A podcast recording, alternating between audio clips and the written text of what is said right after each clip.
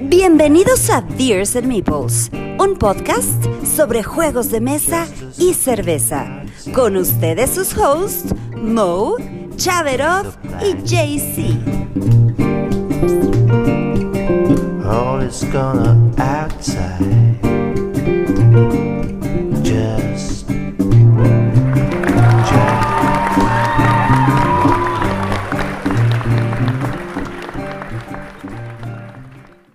Muchas gracias, muchas gracias a todos. Bienvenidos a este su capítulo 24 de Beers and Meeples. Mi nombre es Mo Vázquez y se encuentra conmigo mi compañero JC. ¿Cómo estás, JC? Oh, pues bien, pero ni modo, ¿qué le vamos a hacer como siempre, mi estimado Mo? Bien contentos en este sábado. Hoy estamos grabando en un día sábado.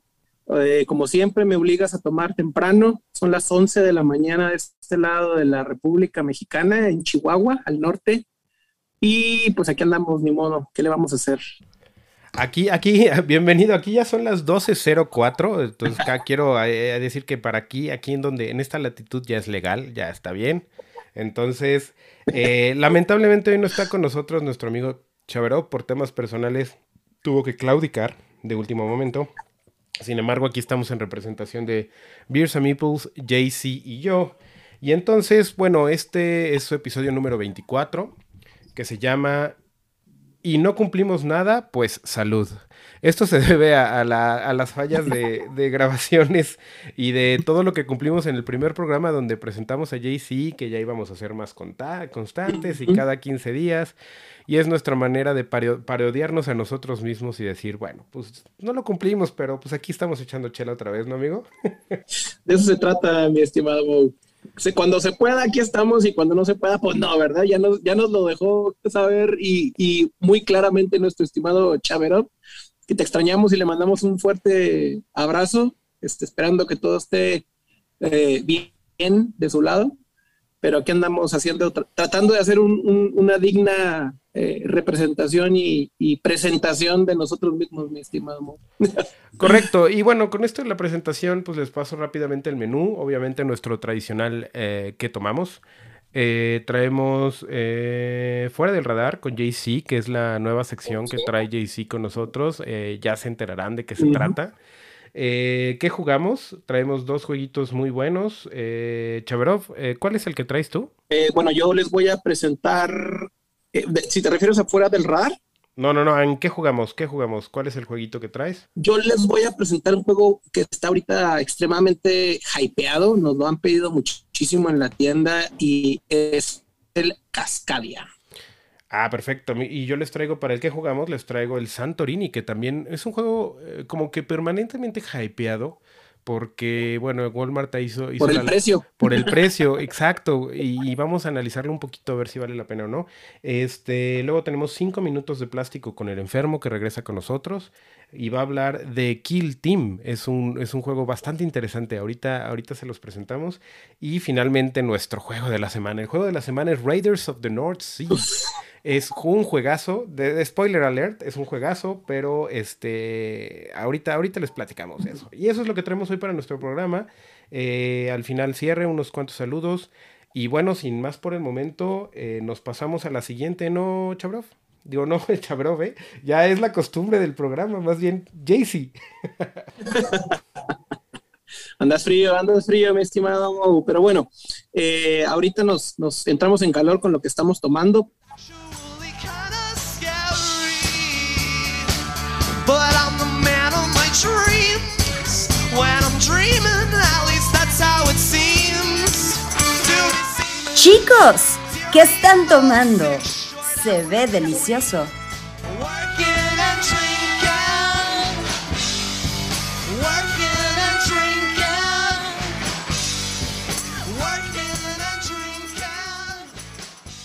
Ok, perfectísimo. Ahí la, nu- nuestra estimada Sandra eh, tenía un mensaje importante que decirnos. Y bueno, vamos a empezar. Te voy a dejar empezar a ti, estimado Mo. ¿Qué estás tomando, señorón? Mira, pues hoy a las 12.08 del día sábado 18 de marzo, estoy echándome una Capusnier Weissner tipo Dunkel, es una cerveza alemana, este, que trae 5. punto- ¿qué decía? 5.1 grados de alcohol. Este, esta la compré, me parece ser que en el Chedraui Select. Es, es una excelente cerveza, eh, se le nota el, eh, se sabe bastante el lúpulo. Es una cerveza oscura, oscura. Sin embargo, por la- el tipo de botella, trae 500 mililitros para empezar, ¿no? Entonces es una media, media caguamita. Media caguamita alemana. Trae un color bastante denso, es un color oscuro, eh, eh, bastante espuma y sabor amargo ligero. Realmente eh, esta la recomendaría tal vez para una pastita. Con una pasta yo creo que se llevaría bien porque no es tan fuerte. Es como, como que se llevaría bien por un- con una boloñesa o con unos raviolis deliciosos.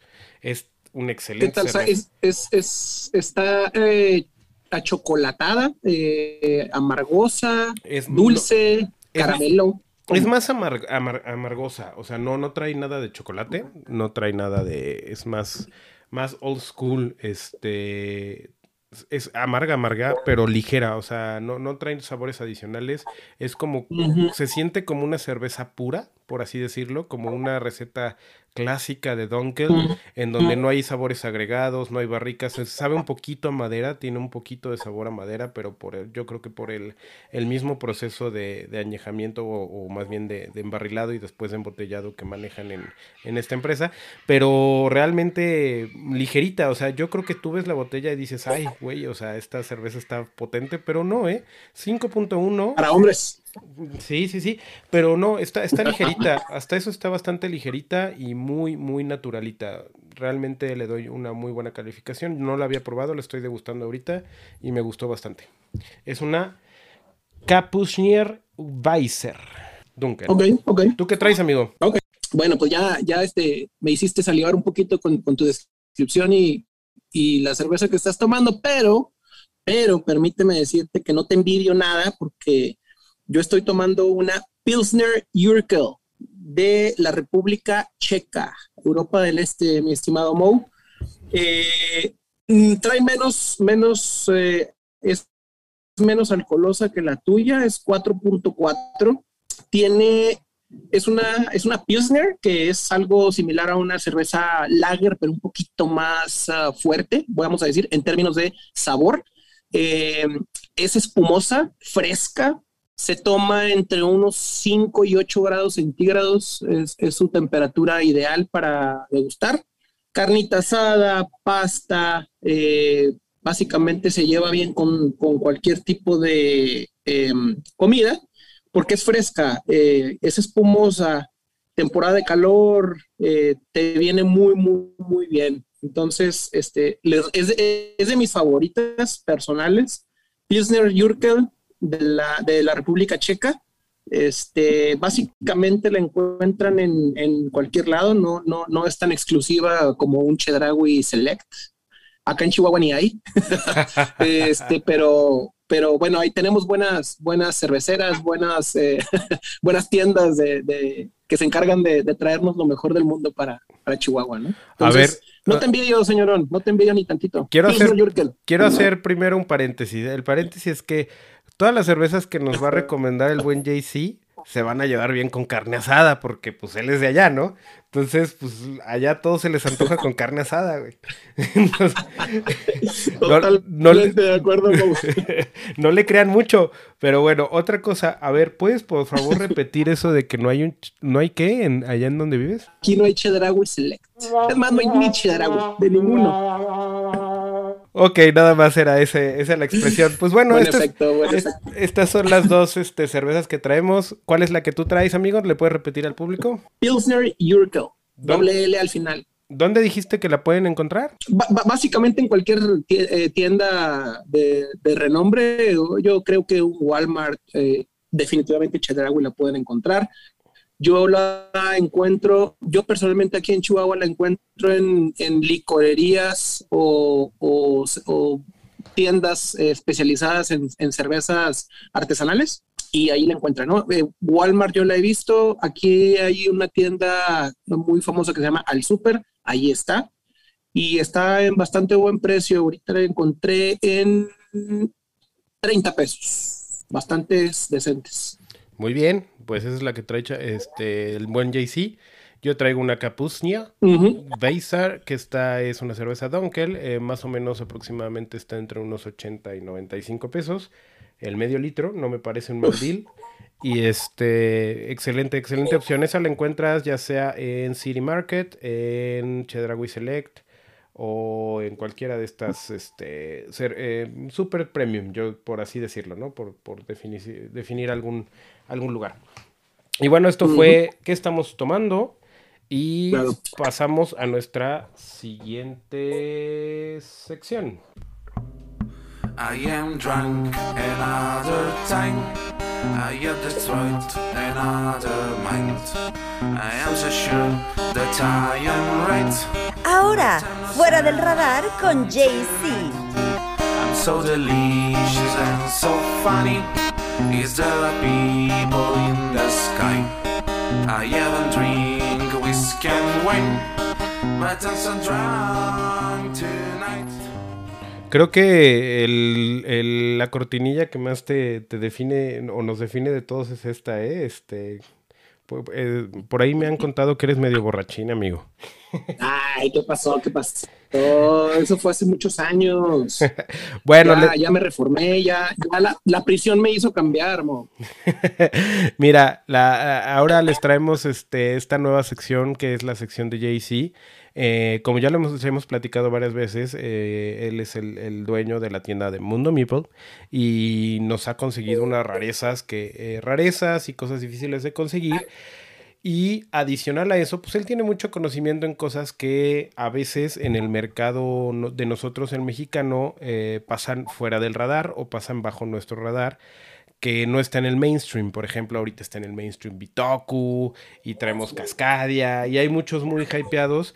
Y al mismo tiempo que esos juegos pasan otros nuevos o empiezan a salir nuevos juegos que nadie o, o por, por la falta de dinero o porque no son de una editorial muy grande o por cualquier razón pasan abajo del radar, pero sin embargo son excelentes juegos.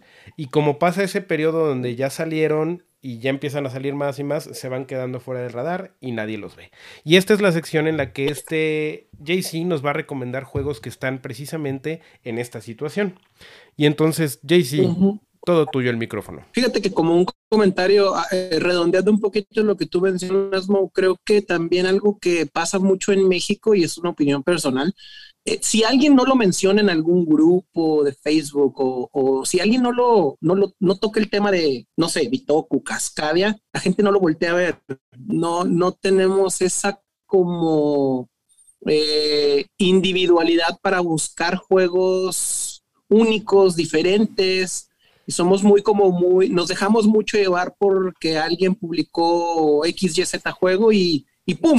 explota la, la popularidad del juego. No está mal, no digo que sea algo malo, pero creo que eso nos hace perdernos de muchas joyas que no, que no vemos, que, no, que nadie mencionó y se pierden. Entonces, no precisamente tienen que ser juegos nuevos, también le agregaría yo. De hecho, no voy a hablar de un juego nuevo, pero sí creo que fue infravalorado para mi gusto.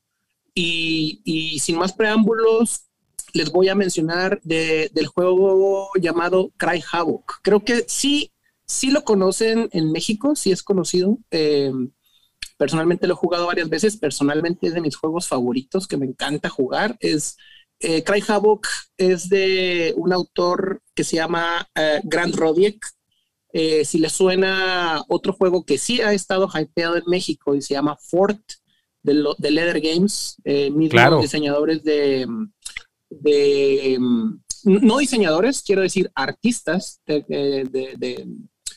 de- que diseñan el, el arte de un juego, es el mismo de, Fort y, y eh, Root, ¿sale? Entonces, eh, Gran Roddy, que es el autor y ha estado trabajando en, ese tipo de juegos, ¿no? A- actualmente Grant está, se le venció la licencia de Cry Havoc con Portal Games y está buscando una editorial o, una, o un publisher que le, que le publique su más nueva su más nuevo diseño, que es una evolución de Cry Havoc, que se llama York, y, tiene un poquito de historia que no voy a ahondar mucho en, ese tema, pero, pero sí creo que Cry Havoc eh, merece un poco más de amor que le, que- del que le hemos dado actualmente. Y, y es un juego de control de área, básicamente. Es, es eh, sí creo que, que, que entra en un juego de Wargame, pero más que nada es, es una serie de mecánicas de control de territorio, eh, card drafting o, o, pues no sé cómo se traduce. Pues, ahí, pues mucho ahí, perdón la interrupción, amigo. Es, es mucho, pues como, me suena mucho como root precisamente, ¿no? Que es un poquito control de área, eh, Sí. atacar y, y todo con base a cartas, los poderes Sí. de las cartas y todo esto, ¿no? Sí, son pues, tres características, o bueno, una característica adicional que a mí me, me encanta de Cry Havoc es la simetría de las facciones. Son cuatro facciones. Creo que el juego da- daría para, para un quinto jugador como mínimo. No sé si un sexto, se, se volvería un poco caótico, pero sí creo que le falta un jugador al menos. Pero bueno, el caso es que ahorita son de- es un juego de dos a, que se juega de dos a cuatro jugadores. Es asimétrico, tiene cuatro facciones que son los, los, los pilgrims o, o peregrinos, los humanos, las máquinas, que son básicamente las tres facciones que aterrizan en, en- en un mundo eh, que se llama York, precisamente, y ahí viene un poquito la, rozo un poquito la historia de, de Grant que les estaba diciendo, y, entran a un planeta rico en mineral, que son estos cristales eh, color verde, que es, que es, es la, el objetivo de- del juego, que hay que capturar y, tenerlos bajo nuestro control del terri- territorio para así generar eh, eh, puntos de victoria en un planeta que defienden a capa y espada una cuarta raza que se llaman los Trox. Eh, mucha gente me ha comentado, oye, pero Cry Havoc es, viejo, ¿no? Me dicen, pues sí, ¿qué te diré? Es relativo, es, del año 2016.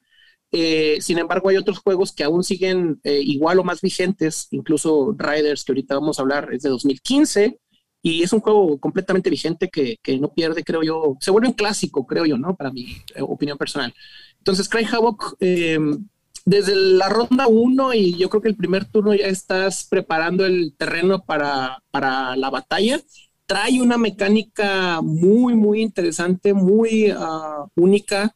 Voy a decir única entre comillas, porque muchos que nos estén escuchando van a decir, oye, pero eh, este eh, Kemet, que es un juegazo también, Kemet incorpora la misma eh, mecánica. Sí, estoy de acuerdo, es un tablero adicional, eh, me refiero al, tablero de, pelea, donde la batalla, en una batalla normal, se resuelve en ese tablero de arriba hacia abajo. Tiene tres rectángulos, donde cada rectángulo va a definir al ganador según la eh, quien coloque, ya sea del lado izquierdo quien ataca el terreno y el otro, el lado derecho quien defiende el terreno, y la mayoría se gana eh, cada una de las tres, cada uno de los tres rectángulos es definido por diferentes características y, eh, y así es como se resuelven las batallas. Ejemplo, el primer rectángulo eh, te define quién va a controlar el área como tal. Entonces ahí se define por mayoría. Si yo que, que ataco, ataco con tres unidades físicas contra dos unidades, ya sea de Trox o de otra facción, puede, puede ser la batalla se puede generar ya sea por trucks, que son los del planeta, controlados por un humano, sin embargo no son las piezas de la, de la facción del humano quien entra a la batalla, sino un truck, pero sí es controlado por el humano. Es algo ahí, una, una, una eh, característica muy especial o específica del, del, juego que a mí en lo personal me gusta bastante, ¿no? Eh, ahora sí que pierdes unidades, pero no de las tuyas, pero tratas de evitar que el oponente pues genere más puntos de victoria para que no se te separe en el marcador, ¿no? Entonces, es una estrategia muy interesante, ya sea cuando peleas contra Trox o cuando, cuando, cuando peleas por el terreno que controla otro humano. Oye, mira, Entonces, fíjate. Eh, es... la, la, mecánica, dímelo, dímelo. Mira, estoy, estoy viendo aquí las fotos, las que estoy ahí sí. proyectando. Eh, es una cajototota, ¿eh? Se ve increíble. Las, las minis están padrísimas. Eh, tiene ahí unos cristales verdes es un tablero como grid, es como, como un armable, ¿no? Supongo que no siempre tienes el mismo mapa, ¿no? O, o, cómo funciona. Son dos mapas, eh, tiene, es, un, es un tablero dual que, que no se arma, ya viene, es, es plegable, pero se extiende con, con seis eh, cuadrados, no como un cuadrado, no como un tablero típico regular que son cuatro cuatro rectángulos, cuatro cuadrados, este es, extiende a seis, ¿no? Es un eh, tablero bastante extenso, bastante colorido, tiene eh, cartas que te van a ayudar a definir las batallas, que te van a cambiar las mecánicas de la regla que yo ya les expliqué.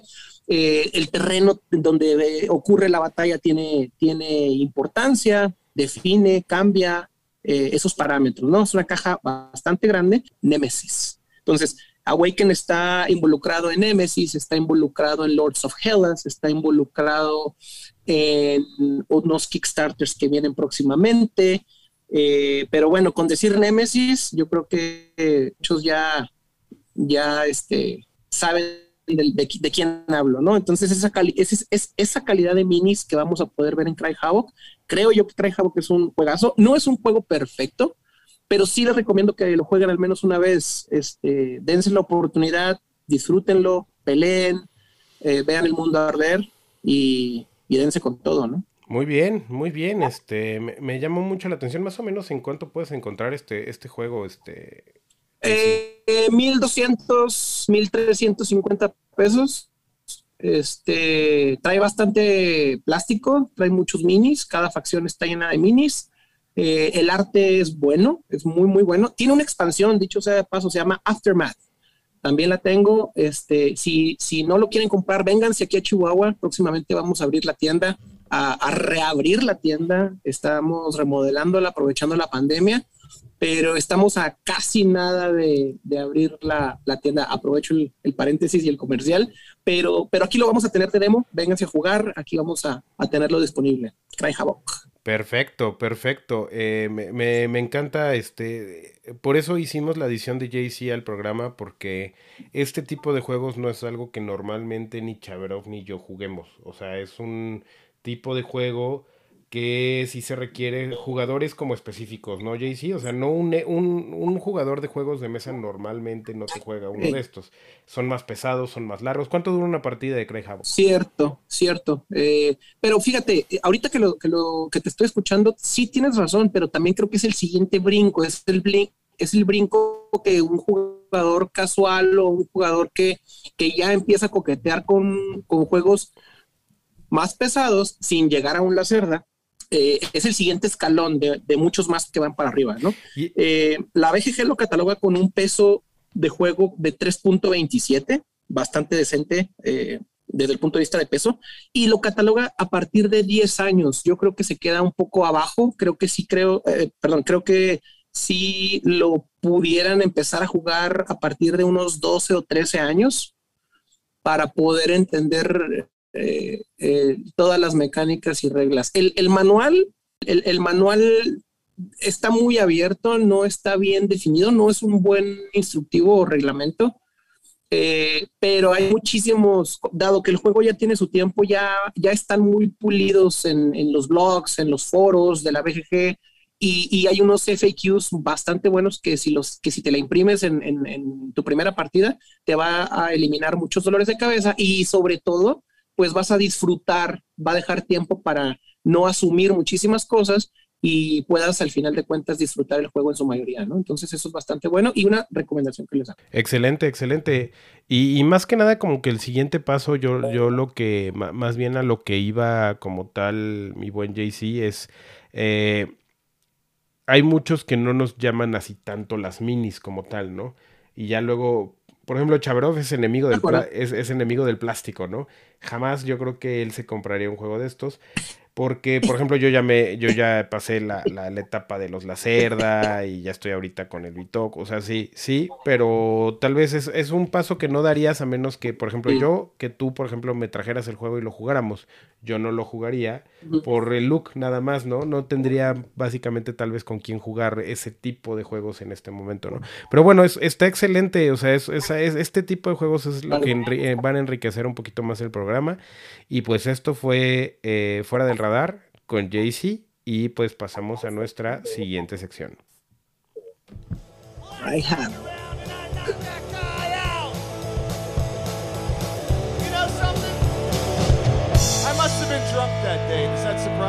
Chicos, ¿qué han jugado?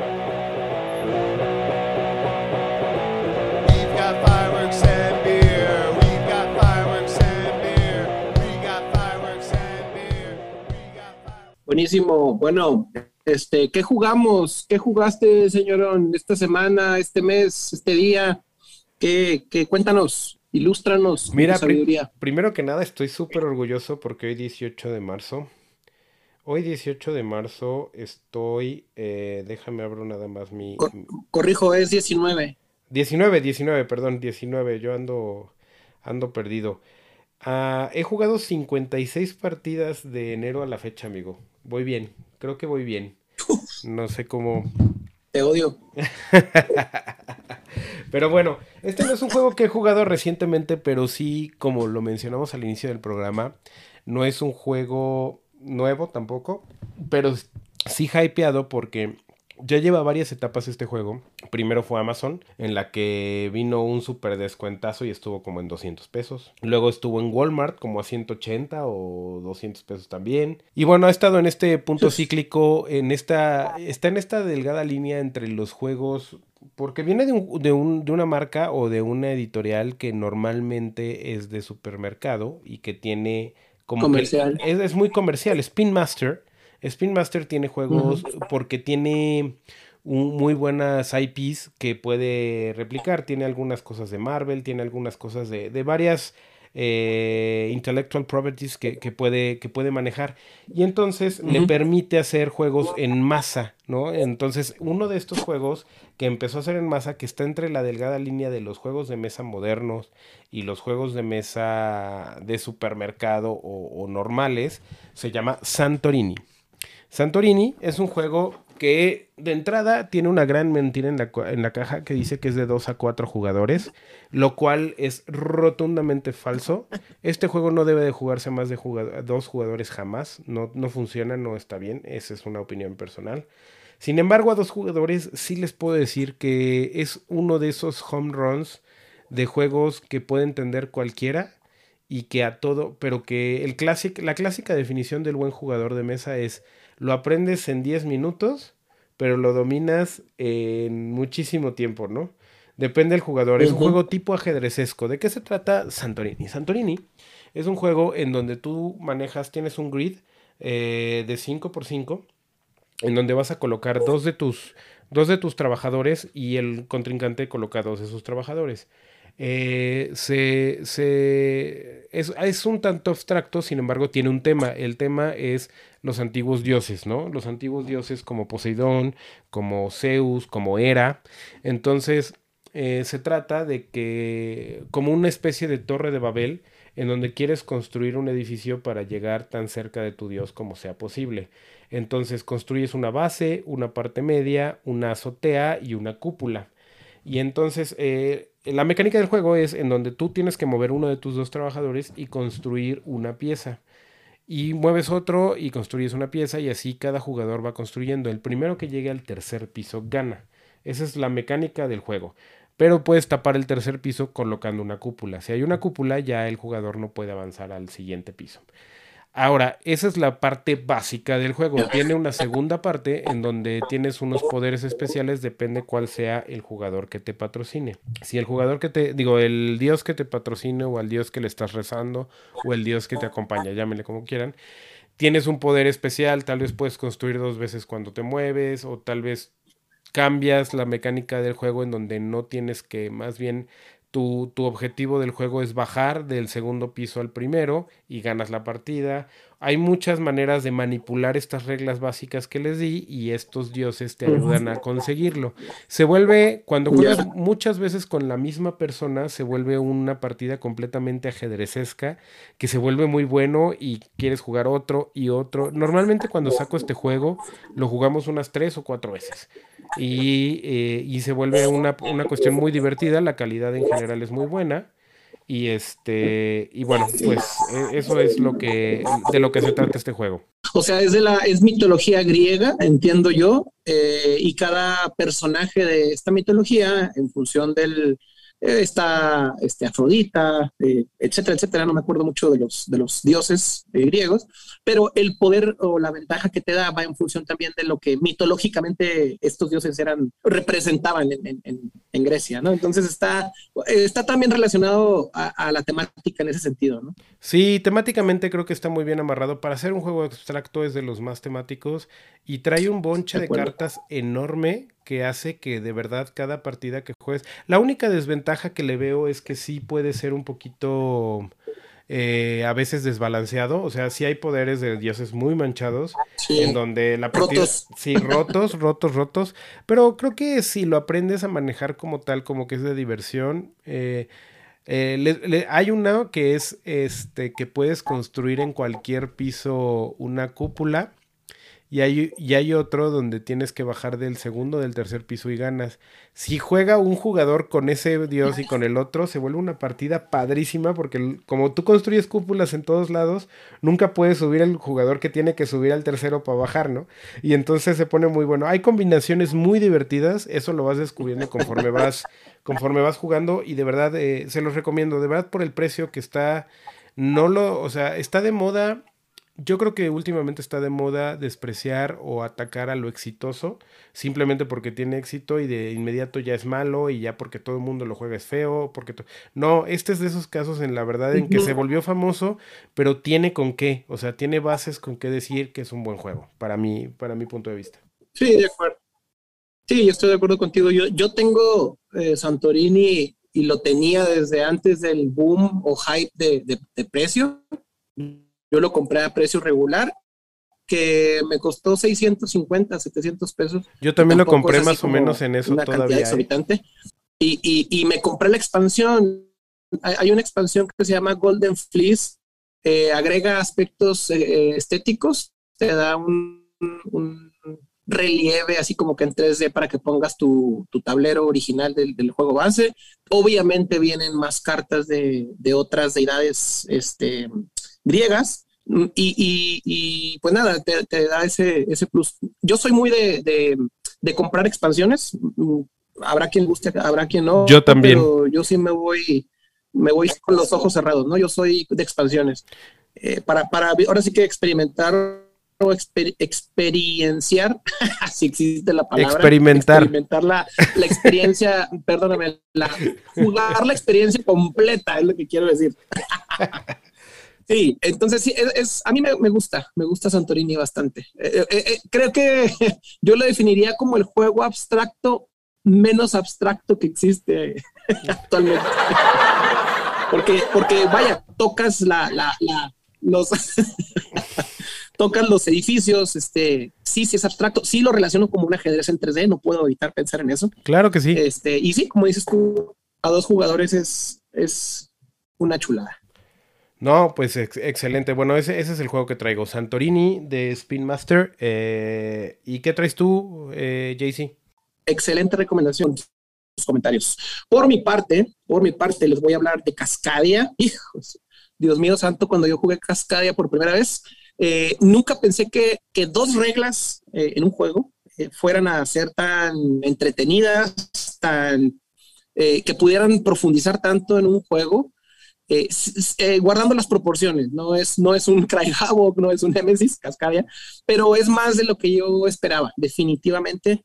Eh, se trata, no sé si sea abstracto, creo que sí. Pudiéramos pensar en un azul, pudiéramos pensar en un sagrada, pudiéramos pensar en ese tipo de juegos de caja mediana en términos de tamaño, con unas cartas en las cuales cada carta tiene un, eh, una raza de animal, ya sea del bosque, que viven en el bosque como osos, eh, águilas, zorros, eh, salmones, etcétera, ¿no? Peces de río, etcétera. Cada una de estos cada uno de estos animales te brinda en la parte media, media hacia abajo de la carta el, patrón que esta raza, temáticamente hablando, tiene. Ejemplo, los osos, en su, tú tienes que hacer pares de osos o tercias de osos, no puedes hacer manadas de osos. Los osos no, vi- no conviven en manadas, ese es un ejemplo. Contrario a, los salmones, los salmones van eh, en línea, en línea recta, y es como se comportan en la naturaleza. Las águilas únicamente puedes poner águilas una, ahora sí que una unidad de águila, es decir, una sola y no puede haber otra águila adyacente al águila que tú ya colocaste en tu tablero personal. Entonces, está la mecánica de la naturaleza propia de, de la temática y lo, lo atan bastante bien, eh. Yo quedé muy sorprendido cuando jugué Cascadia, en donde la mecánica, insisto y vuelvo, son dos reglas. Tomas una ficha de la raza que tú vas a colocar en tu tablero o robas una loseta de terreno, porque cada loseta de terreno es donde vas a colocar las fichas, y esas losetas es un, eh, no me acuerdo es un, creo que es un hexágono, eh, eh, que puede tener uno o dos terrenos, creo que son dos, también puede ser uno, ya me acordé, y, y te puede dar el terreno en donde viven estas razas de animales que ya les mencioné. Entonces está muy ligada la raza a la naturaleza de convivencia en el terreno que tú estás colocando en tu tablero personal con estos hexágonos, ¿no?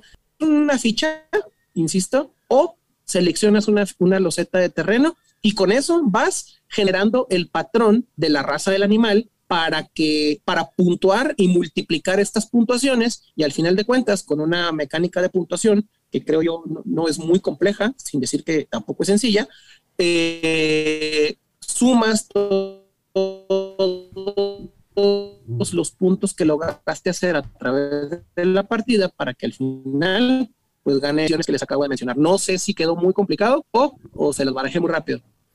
No, se escucha, se escucha bastante bien. O sea, ¿tú lo, ¿tú lo considerarías como un juego introductorio o como un siguiente paso de juego introductorio?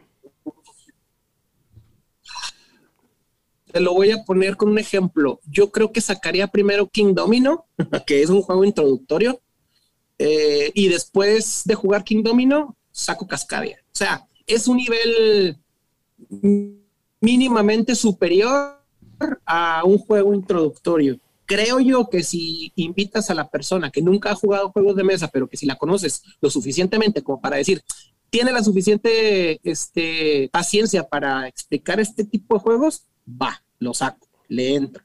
Entonces, eh, yo sí me la rifaba, yo personalmente sí me la rifaba. Mm, tal vez le pudiera entender una persona. Creo que la segunda partida la disfrutaría un poco más, ya va a saber qué, va a estar haciendo. Insisto, alguien que jamás en su vida ha jugado, pero con las dos reglas que tiene que ejecutar, creo que queda perfectamente claro y no es un juego eh, que te tome mucho el pensar o decidir cuál es tu siguiente movimiento. Sí te obliga a pensar cómo vas construyendo eh, el patrón de tu terreno para poder puntuar mm, en términos de multiplicar, para multiplicar más grande tu puntuación en función de la raza y poder seguir el patrón que te indica, es decir, evitar poner dos águilas una de la otra, eh, no poner más de eh, tres osos eh, pegados, porque los osos van en pares, eh, los alces van en línea recta, ese tipo de cosas que la carta te indica muy ilustrativamente, que puedes o cómo debes de generar el patrón de tal o cual animal, ¿no? Entonces, es, viene con una bolsita negra para que tú metas la mano y saques la loseta aleatoriamente, y esa es la mecánica de cómo se juega Cascadia, ¿no? Un juego súper, súper sencillo, muy visual, y creo que mm, ah, me cuesta decir que es un filler, sin embargo, sí voy a decir que es un filler, aunque no muchos estén de acuerdo. Excelente, excelente recomendación. Espero pronto probarlo. La verdad es que este tipo de juego siempre es bueno como para siempre tenerlos ahí antes de la jugadita, como de calentamiento, de antes del juego bueno, ¿no? O sea, antes del juego ya el main, el platillo principal de la tarde, ¿no? Entonces, sí, muy, muy buena, fíjate, muy buena recomendación. Perdón, perdón, dime.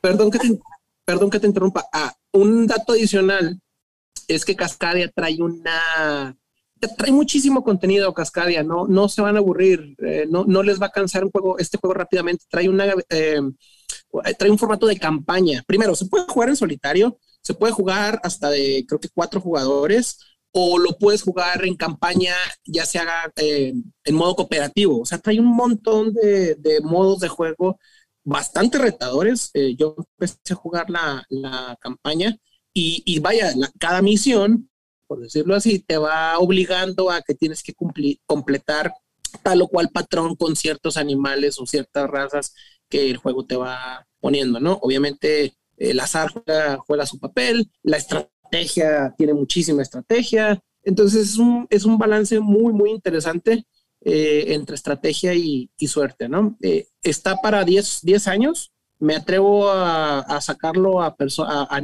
a, pues sí, eh, niños de 8 tal vez, un peso de 1.9, bastante digerible, y, y de 1 a 4, ¿no? Sí. Entre tal vez unos 30 minutos se avientan un, un jueguito de cascabel. Excelente, excelente. Muchas gracias, amigo. Excelente recomendación. Y con esto, pues, pasamos a nuestra penúltima sección.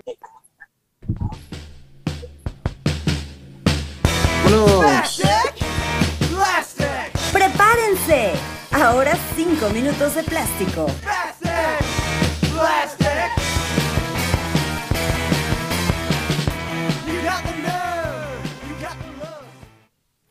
Muy bien, ahora pasamos a esta sección que es completamente de El Enfermo y nos va a platicar de este juego que se llama Kill Team.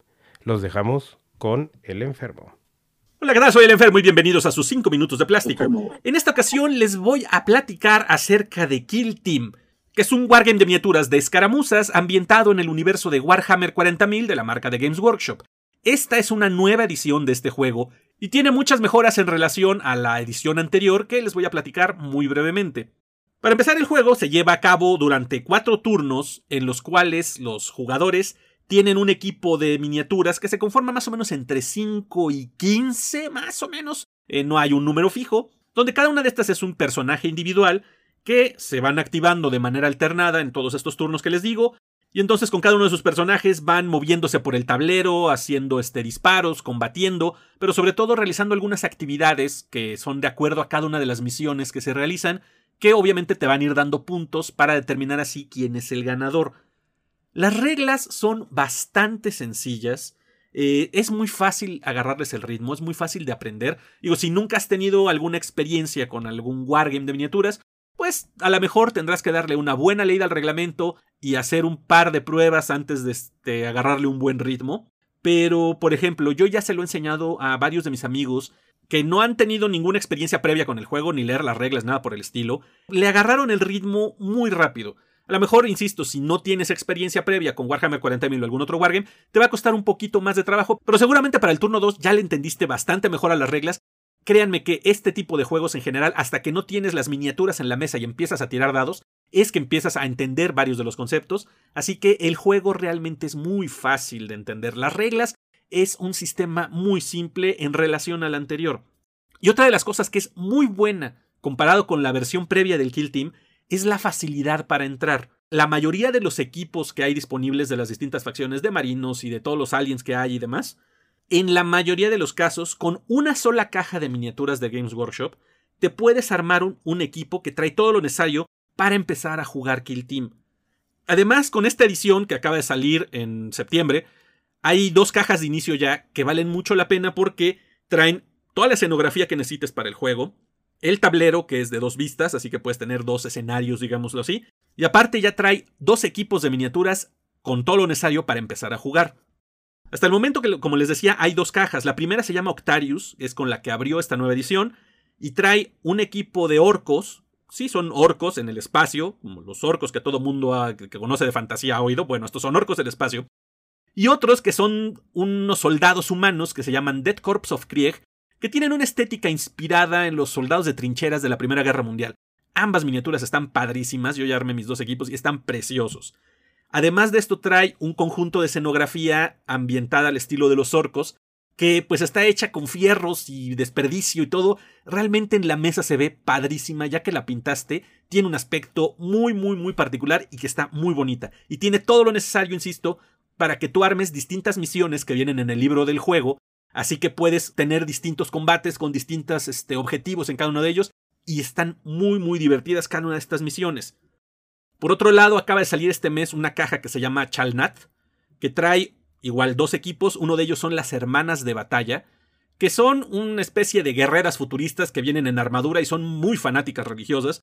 Y por el otro lado trae un equipo del Imperio Tau, que son unos alienígenas azules, medio comunistoides, pero de muy alta tecnología, que traen unos trajes y unos robots padrísimos. En cualquiera de los casos, son equipos muy atractivos. Además, igual como en el otro caso, trae escenografía, en este caso son unas ruinas tipo góticas imperiales de Warhammer 40.000 y el tablero necesario para jugar. En el caso de la de Octarius, su precio ronda los 4 mil pesos, un poquito más, eh, y el Chalnat como 3.300, una cosa por el estilo. Pero eso sí, a menos de que les interese mucho el otro equipo, yo les recomiendo más la Octarius, porque esta trae todos los accesorios que se necesitan para el juego. Obviamente los dados, aunque son dados de 6, en cualquier tipo de dados de 6 caras les funcionan. Pero además el juego ocupa unas este, unidades para medir unas regletas que pues te ayudan bastante si las tienes, aunque puedes usar una cinta métrica. Y trae un conjunto de fichas de tokens de cartón que estos sí son necesarios para el juego, así como unas cartas para las misiones y demás. Pero si no quieren el de los orcos, se pueden comprar el de Chalnat, pero eso sí, la diferencia es que este no trae los accesorios ni el reglamento, ni el libro de reglas. Si se compran el Chalnat, van a necesitar por lo menos eh, una cajita que venden con los accesorios, las regletas, las fichas y demás.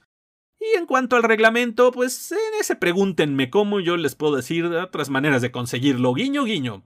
Si tienen dudas acerca del juego, pueden buscarme en mis redes sociales, Enfermo por los Juegos en Facebook y en Instagram, o pueden checar en mi canal de YouTube, donde incluso he transmitido algunas de las partidas que me he aventado con mis amigos. Así que si les interesa entrarle a los Wargames de miniaturas, créanme que Kill Team es una excelente opción. El juego ocupa muy poco espacio, las partidas son bastante rápidas, por lo cual en una sesión con unos cuantos amigos puedes aventarte varios juegos y pasarse un muy buen rato, desde luego como siempre acompañándolo con unas buenas cervecitas. ¡Salud!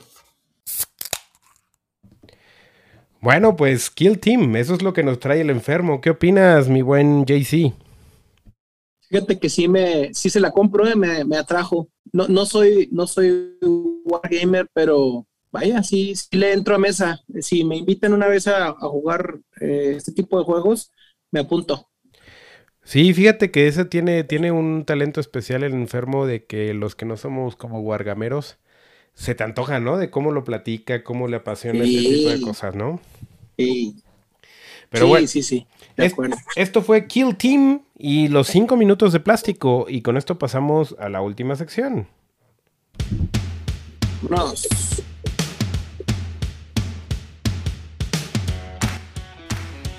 Juego de la semana.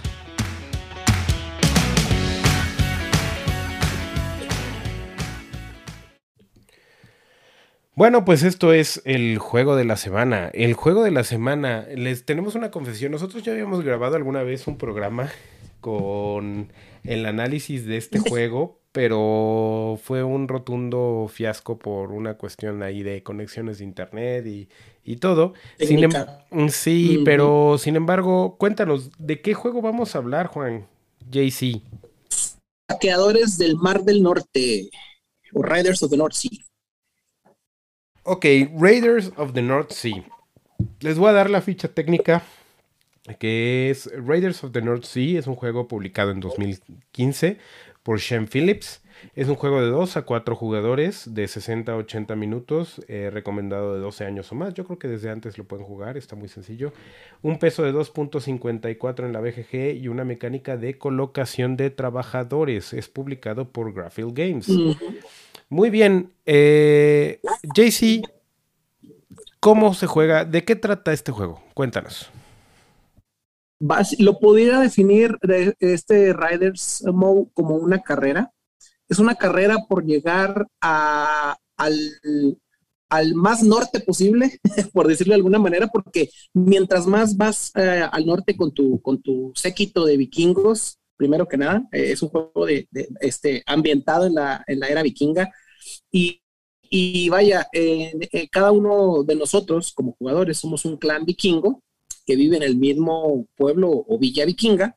Y, y como todo vikingo, ¿qué sería de, nosotros si no vamos a saquear eh, las villas? Entonces, mientras eh, hay, hay, unas villas, eh, cuando vemos el tablero, ahí está, el mar, está la, la, la villa en, en, el extremo sur, por decirlo así, atraviesa el mar del, del norte y posteriormente al mar están todas las villas este, yendo hacia arriba, ¿no? En el tablero.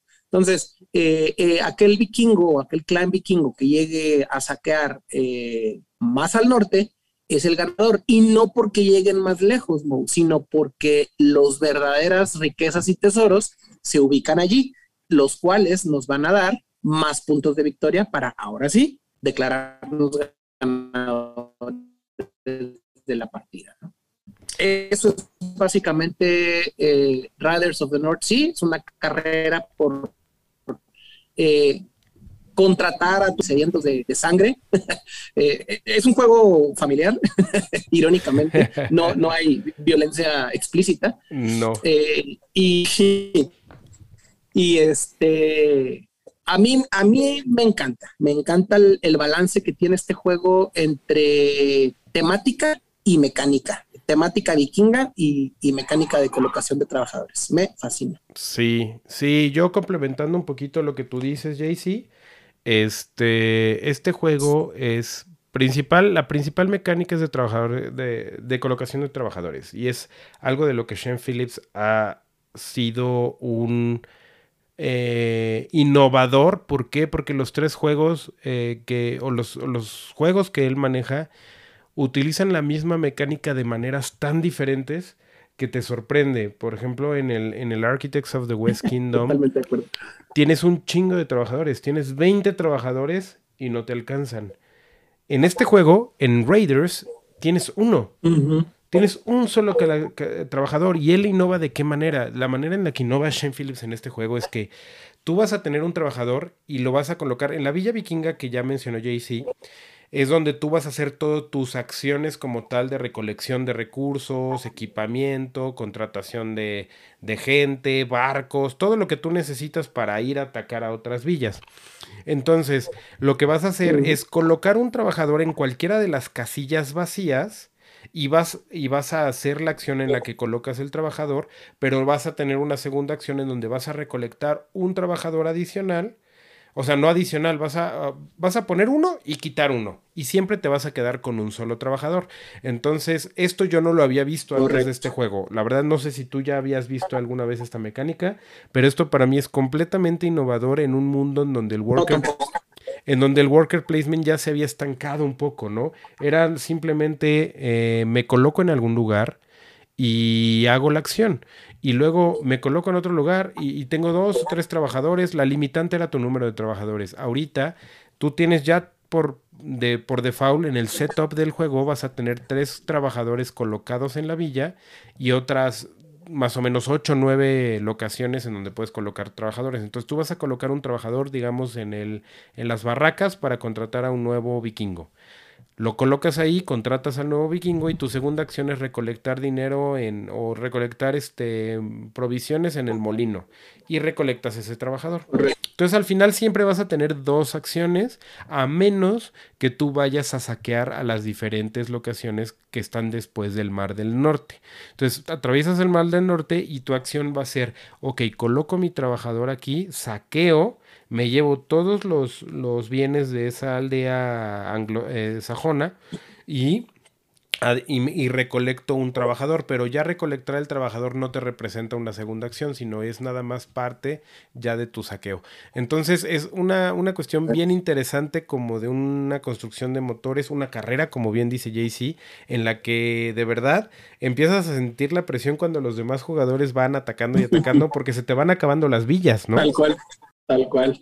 Sí, las villas van, a, van acabándose y es parte de la detonación o progreso del, del juego para que al final, cuando llegas al, al extremo norte, eh, es una de las, eh, ¿cómo se llaman? Condiciones para, para finalizar el juego, ¿no? Que quede una sola villa al extremo norte sin saquear o que hayas este, eliminado, porque también eh, temáticamente existe la, el, el concepto de Valkyrias, que es uno de los marcadores o trackers que, que el juego maneja.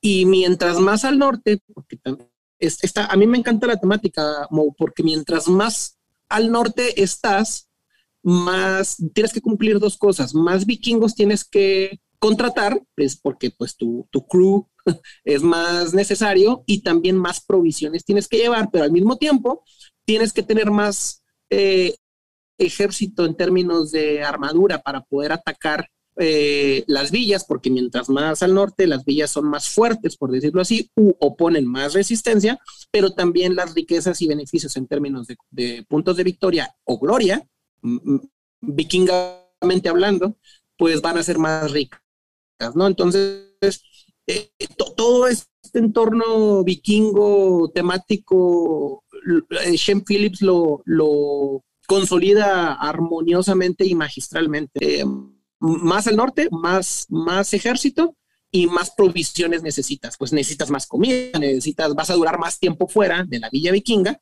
porque estás más al norte y, el juego te obliga a recolectar más provisiones, por lo tanto, gastas más o inviertes, mejor dicho, es lo mismo gastar que invertir, inviertes tiempo en tu villa vikinga para prepararte en los próximos o futuros saqueos, ¿no? Entonces, es muy, muy armónico para, para mi gusto. Mo. Eh, Shen Phillips es, es un maestro de, de, las sagas. Esta es una de las tres, entiendo yo, o al menos es lo que yo conozco de Shen Phillips. Tiene tres sagas. Eh, es una, eh, una de las sagas que maneja a su vez tres, eh, una trilogía.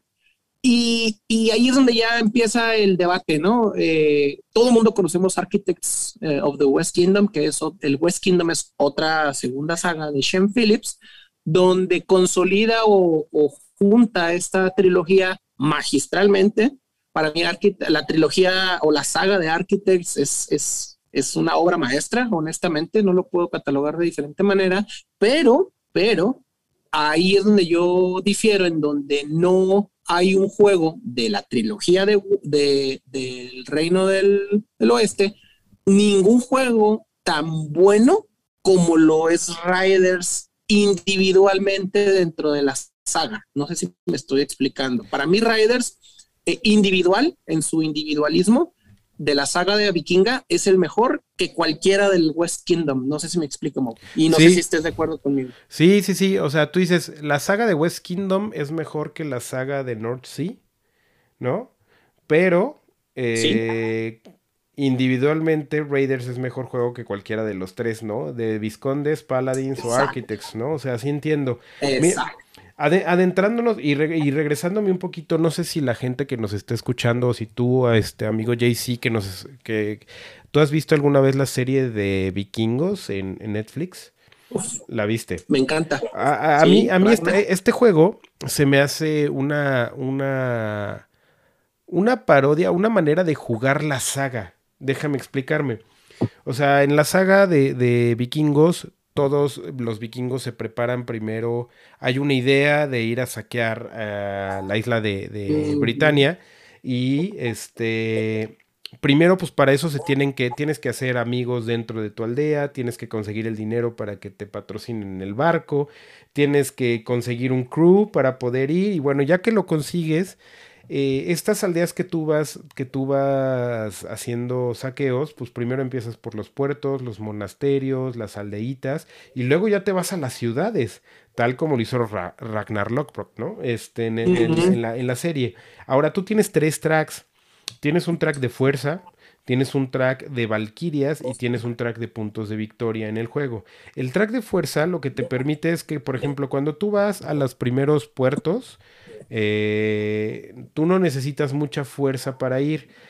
Te pide, ah, pues para ir necesitas que en tu barco, por ejemplo, tengas por lo menos dos o tres de tripulación y mínimo tengas cuatro de fuerza, ¿no? Entonces, en tu track de fuerza, adicional a tu crew que tiene fuerza, por ejemplo, si llevas a un, a un vikingo que tiene un nivel 3 de fuerza, más una que tiene 1 y todo, lo sumas y adicional vas subiendo tu nivel de fuerza y con eso vas a ir atacando las aldeas. El otro track, que es el que mencionabas, que es el de las Valquirias, si tú, por ejemplo, recuerdas la serie, como ya bien lo dijimos, es un honor morir en batalla para los vikingos, ¿no? Y esto es lo que representan las Valquirias. Cada vez que tú vas a, a atacar una aldea y hay Valquirias, porque cada aldea tiene ciertos recursos, tienen oro, tienen madera, tienen oro, tienen Valquirias, tienen ¿qué, qué? piedra, ¿no? Piedra o plata, o era y. Y, va, y, vacas. Vacas. O animal. o animales, ¿no? Entonces, eh, entre todos estos recursos están escondidos normalmente unas piedritas negras que se llaman valquirias, que representa que se murió uno de tu tripulación en el ataque, ¿no? O sea, atacaron, pero te mataron a uno, ¿no? No te fuiste limpio. Sin embargo, eso te da puntos como de honor en el Valhalla y vas subiendo este track y, y no nada más te quitaron a uno. Tiene una recompensa que te maten a uno porque entre más juntes de estos, aunque te están quitando tripulación, te van a dar puntos de victoria al final. Y entonces todo esto se convierte en una historia como una carrera, pero si tú eres un poquito fan o conoces un poquito la historia de los vikingos, pues temáticamente hablando está amarradísimo, ¿no? De acuerdo, de acuerdo. Y eso es un deleite al final de cuentas, ¿no? Se vuelve un juego muy redondo, muy completo y, va súper, súper disfrutable. Eh, no se siente pesado, no es pesado y te dan ganas de, echarte otra partida tranquilamente. Sin problema. Y bueno, pues eh, sin más ni más, la verdad es que al final tenemos un nuevo ranking. eh, se los vamos a poner ahí en, en la página. Ahorita no lo tengo a la mano, no lo abrí. Pero para mí es una poderosísima Stout, ¿no? Este juego es sólido, bueno, no es pesado, el tiempo es una sólida Stout que equivale a un casi 9.5, un 9. Es realmente un juegazo, le falta muy poco y posteriormente en algún otro programa ya que esté Chaveró, porque este juego también le gusta mucho a él, este, ya que esté él, les comentaremos eh, las dos expansiones, porque este juego tiene dos expansiones que arreglan los pocos detalles que tiene este juego, ¿no, JC? Mm, lo, yo diría que expande el juego, porque el, el juego base en sí, por sí solo, está completo. No, no, no, no creo que estés en desacuerdo conmigo, pero temáticamente lo expande y lo enriquece, eh, diría yo, lo, lo enriquece en términos temáticos. eh, incorpora a los Jarls, que son los jefes de las tribus vikingas, incorpora las, eh, en una segunda expansión incorpora las tabernas, donde, los, donde puedes este, tomar un nuevo recurso que es la cerveza. El, el eh, aguamiel o la cerveza. Se, se como el, em, en, en la miel, correcto. Y, y, y, y enriquece más la temática. Eh, si, usted, si, si, si tú me preguntas si puedes vivir tranquilamente con el base, pero siento que tu vida no va a ser completa eh, te- temáticamente mi, mi. Entonces, eh, sal corriendo y, métete a, a, a mundomaplestore.com y, y adquiere las expas ahí mismo. De una, de una. Algo que sí me pareció de muy, de, o sea, muy Stone Major Games de, de, este es de, este es de Renegade Studios o de, de quién es? Es de Graphil, es de Ah, Graphil Games de. Shem Phillips. Sí, Graphil Games, ok.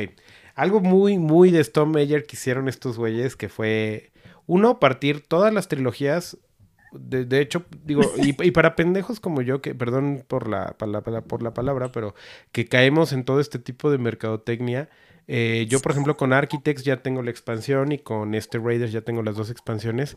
Pues no los muscanijos eh, sacaron su caja para guardar todo en una sola caja. La compras al mismo precio que una expansión. Güey. Y lo peor de todo es que la quiero, güey. Es increíble. Ya somos dos. Eh, es Oye, increíble. oye, eh, ahorita, po- pobre Chaverat, que no se puede defender porque no está, pero tanto que le tiró él a ese tipo de, de campañas mercadológicas, ¿y qué crees? La tiene. sí, Saludos, sí. Chave, no te puedes defender. No te- en- ya será en el próximo programa, no se puede defender, pero sí, en efecto, él es enemigo de este tipo de cuestiones de, de mercadotecnia extrema y cayó redondito. Fue el primero en adquirir la, la caja para guardar todas las expansiones y con sus fundas, ¿no? No, yo sé que nos va, yo sé que nos va a decir, Mo, en su defensa, que se la regalaron, güey. Típico, ¿no? Es que eso le dice a su señora siempre, güey, que le regalaron todo. No, nos descubras, no nos descubras a los jugones, lo, lo que callamos los jugones, Mo, no nos descubras.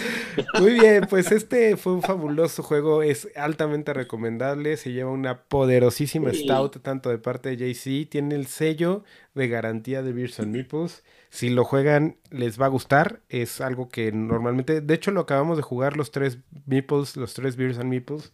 Hace poco, este, recibí una, una tunda eh, y se, se pusieron de acuerdo estos dos cabrones y me ganaron, pero, este,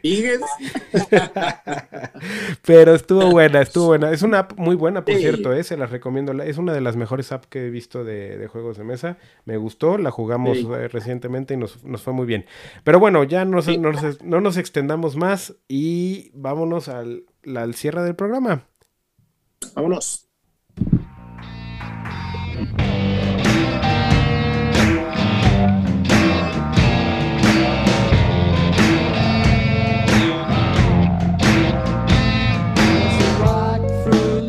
Hemos terminado. Say goodbye, boys.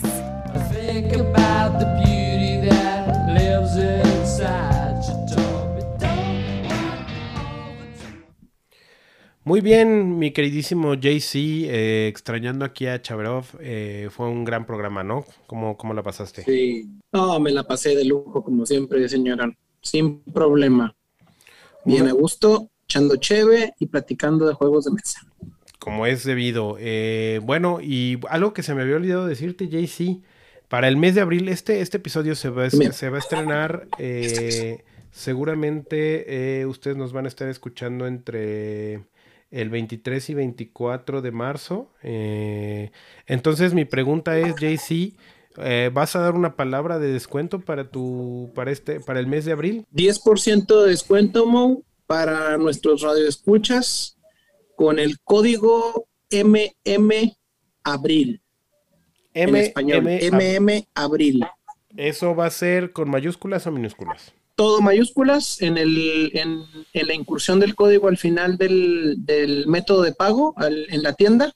Van a colocar el código MM Abril para nuestros radioescuchas. Descuento exclu- ex- exclusivo, perdón, ya estoy hablando de letra pegada, del 10%.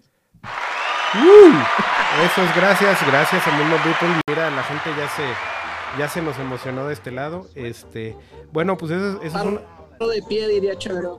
me paro de pie. Gracias, Mundo People. Eh, esto es un- una de las ventajas que tienen por escucharnos.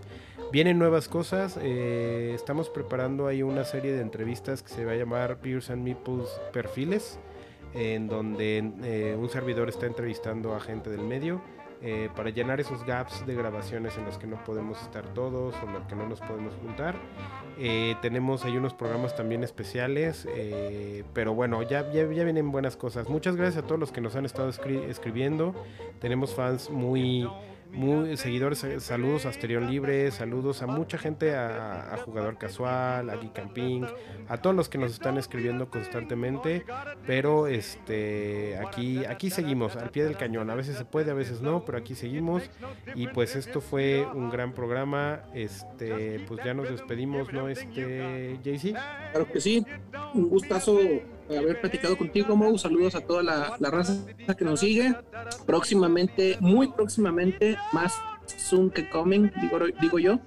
eh, reapertura de la tienda aquí en Chihuahua para nuestros radioescuchas del, de la República Mexicana. Estamos en la ciudad de Chihuahua y pueden venirse a echar una partidita aquí con nosotros en la tienda eh, del Mundo Micro en, en la ciudad de Chihuahua. ¿Sale? Gracias a todos. Cuídense. Excelente, excelente. Felicidades, JC. Este, entonces estamos muy pendientes. Yo creo que para el próximo programa ya estás corriendo. Y pues, sin más ni más, eh, esto fue el episodio número 20 Sí. 24 de Beers and Meeples. Y como saben, eh, yo les digo que escuchen rock, tomen cerveza y jueguen muchos, muchos juegos de mesa. Hasta la próxima. Bye bye.